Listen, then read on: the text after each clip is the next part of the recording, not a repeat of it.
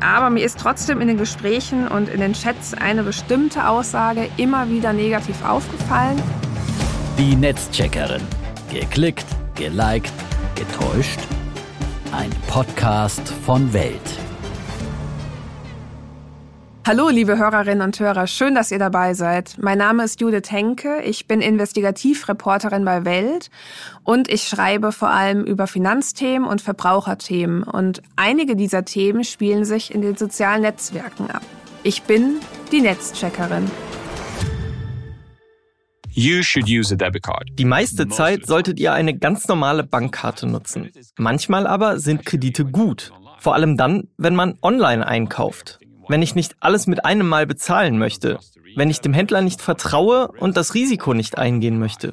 Was, wenn das Produkt nicht bei mir ankommt? Was, wenn ich es zurückschicke, der Händler mein Geld aber für Wochen einbehält? Nicht die Vorteile sprechen gegen Kredite, sondern dass die Art, wie Banken mit ihnen umgehen, Mist ist. Sucks.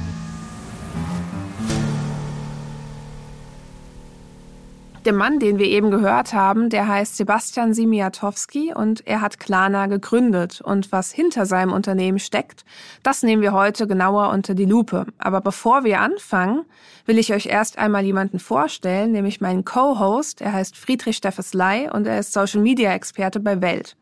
Und ich freue mich riesig, dass du hier dabei bist, weil du dich wirklich in den sozialen Netzwerken auskennst wie kaum ein anderer. Und du kennst sicher auch alle möglichen sozialen Netzwerke, darunter auch TikTok. Hi Judith und auch ein Hallo von mir an alle, die zuhören. Ja, wie du schon sagst, Klarna ist auch bei der Generation TikTok ein Riesending. Aber bevor wir da ein bisschen näher einsteigen, erkläre ich einmal kurz, was Klarna überhaupt ist. Und ich lehne mich jetzt mal weit aus dem Fenster. Wahrscheinlich kennen relativ viele Klarna.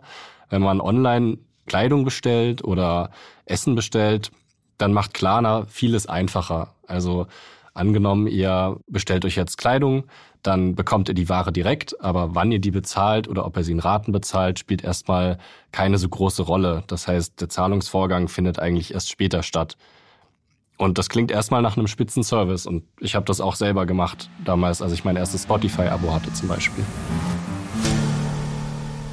Als ich Klarna vor 16 Jahren gegründet habe, wollte ich einen Service schaffen, der die Vorteile eines Kredites bietet, aber ohne die unangenehmen Nebeneffekte. Heute kennt man ihn als etwas, von dem die meisten sicher schon gehört haben. Kaufe jetzt, zahle später. Buy now, pay later. Ja, das ist so ein bisschen das Konzept von Klarna. Kaufe jetzt, zahle später. Das ist auch das, womit Klarna wirbt. Das macht Klarna auch ziemlich erfolgreich. Also 90 Millionen Menschen haben die Klarna-App letztes Jahr genutzt und mittlerweile sind es vermutlich noch mehr. Aber, jetzt kommt das große Aber, nicht jeder Kunde ähm, ist vielleicht so glücklich mit dem Service oder kann so perfekt mit dieser Zahlungsmöglichkeit umgehen. Vor allem einige junge Menschen scheinen sich damit ziemlich zu verschulden. Und äh, wie ich auf diese Idee komme, ganz einfach, ich hatte mir auf TikTok einige Videos angesehen von jüngeren Leuten, die ungelogen mit ihren Klarna-Schulden angeben. Ja, richtig. Sie geben einfach mit ihren offenen, unbezahlten Rechnungen an und das geht teilweise ins Vierstellige. Genau, das sieht dann ungefähr so aus. Es gibt da so ein Video beispielsweise, da sieht man eine junge Frau, die nimmt so ein Selfie-Video auf und dazu sieht man den Schriftzug, ihr seid broke und bestellt trotzdem die ganze Zeit über bei Klarna. Dann gibt's einen Schnitt und dann zeigt sie ihre offenen Rechnungen bei Zara, wo sie scheinbar öfter bestellt. Und die Summe ihrer nicht bezahlten Einkäufe, die ist stolze 1500 Euro. Und sie sieht nicht aus wie eine Person, die schon fest im Berufsleben steht und besonders viel Geld verdient. Ja, deshalb finde ich das schon ziemlich erschreckend, ähm, solche hohen offenen Rechnungen zu haben. Ja, äh, diese Beiträge haben alle denselben Hashtag. Das ist der Hashtag Klarna-Schulden und der hat, halte ich fest, über 29 Millionen Aufrufe. Und das muss man sich echt mal vorstellen. Ja, ich wollte natürlich wissen, wer hinter all diesen Klarna-Schulden-Videos steckt. Also wer sind diese jungen Leute, die erstens so viele Schulden haben und zweitens damit auch noch angeben und wie kam das, dass sie überhaupt so viele Schulden haben? Und ich habe deshalb mit Lisa gesprochen. Lisa hat eigentlich einen anderen Namen und die hat mir Folgendes erzählt.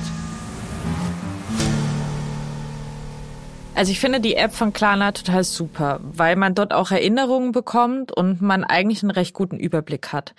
Aber ich muss schon zugeben, vor ein paar Jahren, da hatte ich schon häufig damit zu kämpfen, die Rechnungen alle gleichzeitig zu bezahlen. Weil man bestellt halt und man bestellt und dann vergehen vier Wochen und dann ist es da das Problem, aber definitiv. Das gerade war übrigens nicht Lisas richtige Stimme. Sie hat uns gebeten, anonym zu bleiben und deswegen haben wir das Zitat von einer Kollegin einsprechen lassen. Aber sie steht ja auch nur stellvertretend für ganz viele junge Menschen, die Erfahrungen mit Klarna gemacht haben und eben auch darüber auf TikTok berichten in ihren Videos. Und eine Frage, die ich mir gestellt habe, war natürlich, ob die das wirklich lustig finden, Schulden auf Klarna zu machen und damit anzugeben. Also fairerweise muss ich jetzt mal sagen, einige dieser Videos waren wirklich überzogen und ich musste auch oft wirklich selbst lachen. Also da hat ein Typ zum Beispiel ein Video hochgeladen, und gesagt, wenn deine Klarna-Rechnung zum Inkasso weitergegeben wird und du chilligere Raten ausmachen kannst. Ich meine, das ist ja völlig absurd und auch ziemlich schrecklich, wenn deine Rechnung zum Inkasso weitergegeben wird. Und ich würde sagen, das ist eher so eine Art ja, Galgenhumor und das habe ich auch viele TikTok-Nutzer gefragt. Also ich habe mit einigen TikTok-Nutzern ja gesprochen, habe die kontaktiert und die meinten eigentlich alle, dass es erstmal Selbstironie ist, aber solche Witze haben ja auch oft einen wahren Kern, sonst macht man sie nicht. Das heißt, man kann jetzt nicht einfach sagen, hm, alles in Ordnung, ähm, ist ja nicht ernst gemeint, weitergehen, neues Thema. Das sieht man auch daran, dass zum Beispiel die deutsche Aufsichtsbehörde, die BaFin, die eigentlich nicht so gerne warnt, aber in dem Fall warnt sie mal, und zwar vor leichtfertigen kreditbasiertem Bezahlen.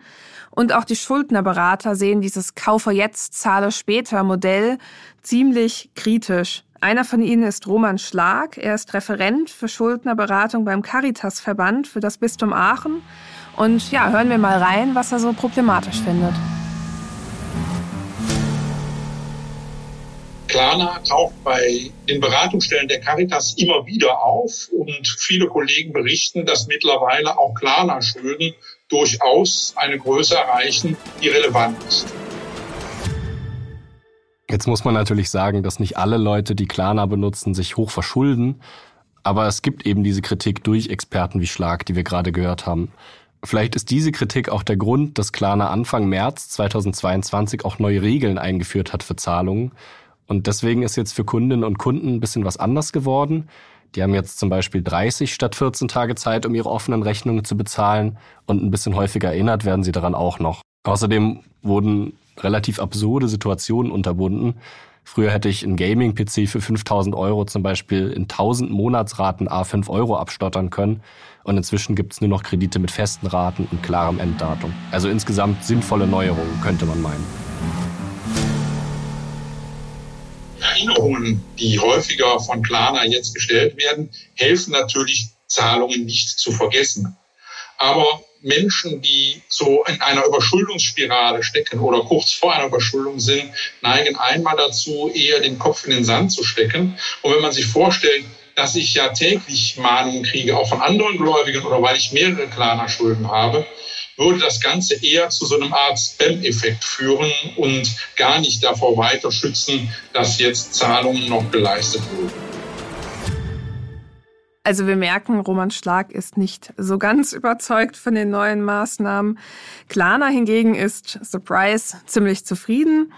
Woher ich das weiß, ich habe das Unternehmen auf die Kritik der Experten und der Nutzerinnen angesprochen. Ich habe Klarna gefragt, ob sie wissen, dass zu viele Zahlungserinnerungsmails theoretisch auch eine Spam-Wirkung erzeugen könnten und dass eben aufgrund dieser auf 30 Tage erhöhten Zahlungsfrist das Risiko für Verbraucher auch steigen kann, dass sie den Überblick über die offenen Rechnungen verlieren. Klarna meinte, dass tatsächlich 56 Prozent der nordeuropäischen Klarna-Kundschaft nur deshalb zu spät zahlen würde, weil sie ihre Rechnungen vergessen. Das heißt, Klarna sagt, das Versenden von Erinnerungen über verschiedene Kanäle hilft. Und außerdem hat in Nordeuropa Klarna die Zahlungsfrist bereits im September 2021 erweitert auf 30 Tage und danach seien tatsächlich verspätete Zahlungen um 50 Prozent zurückgegangen. Und für Deutschland, also kurz zur Einordnung, Deutschland liegt für Klarna nicht in Nordeuropa. Für Deutschland rechnet das Unternehmen mit einer ähnlichen Entwicklung. Also die TikTok-User, mit denen ich mich über die Klarna-Schuldenvideos unterhalten habe, die konnten ihre Kredite bislang zum Glück immer zurückzahlen. Ähm, und die waren auch ziemlich zufrieden mit Klarna. Also die haben den Service gelobt, haben gemeint, äh, es ist so übersichtlich, wie ihnen die offenen Rechnungen aufgelistet werden. Ich glaube, das bleiben auch weiterhin treue Kunden. Aber mir ist trotzdem in den Gesprächen und in den Chats eine bestimmte Aussage immer wieder negativ aufgefallen. Und zwar war das die Aussage, durch Klarna kaufe ich mir Dinge, die ich eigentlich gar nicht benötige. Und ich habe dann nachgefragt, woran das liegt. Also warum kauft man Dinge, die man nicht braucht? Eine Userin hat das mir ganz gut erklärt. Sie meinte, die Hemmschwelle, sich was Teures zu kaufen oder auch was Billiges oder viel, also die Hemmschwelle, sich was zu kaufen, die würde einfach sinken, weil man ja gar nicht so richtig merkt, dass man bezahlt. Ich glaube, da hat sie auch fast aus Versehen das Erfolgsrezept von Klarna verraten. Und zwar, dass man eben Dinge bestellen kann, ohne sich Sorgen um die Rechnung machen zu müssen. Also ich merke gar nicht, dass ich gerade Geld ausgebe, wenn ich online shoppe. Ja, und das hat mir auch Marketingprofessorin Celine Atterlei erklärt. Das ist die Leiterin des Management Departments an der Frankfurt School of Finance und Management. Und sie warnt schon fast vor Klarna. Wir können jetzt hier hören, was sie gesagt hat. Das hat eine Kollegin eingesprochen.